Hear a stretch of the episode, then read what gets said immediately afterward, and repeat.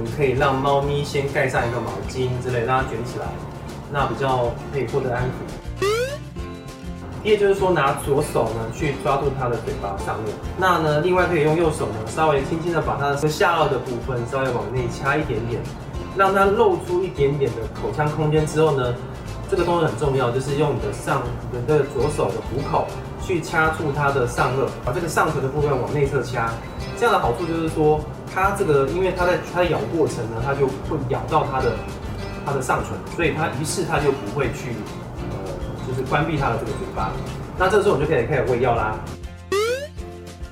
就是拿这个喂药器呢，往它里面那个 U 型跟 V 型的舌根处推。所以一般来说，喂药器的长度大概是呃一一到一点五公分，我们大概就需要碰触到一到一点五公分的的位置，把药推到它的这个咽喉出去。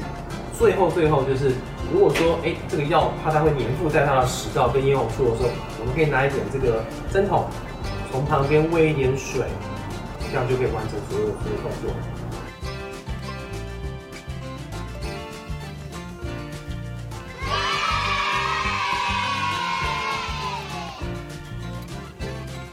爱宝宠物保健专家，关心您家毛宝贝的健康。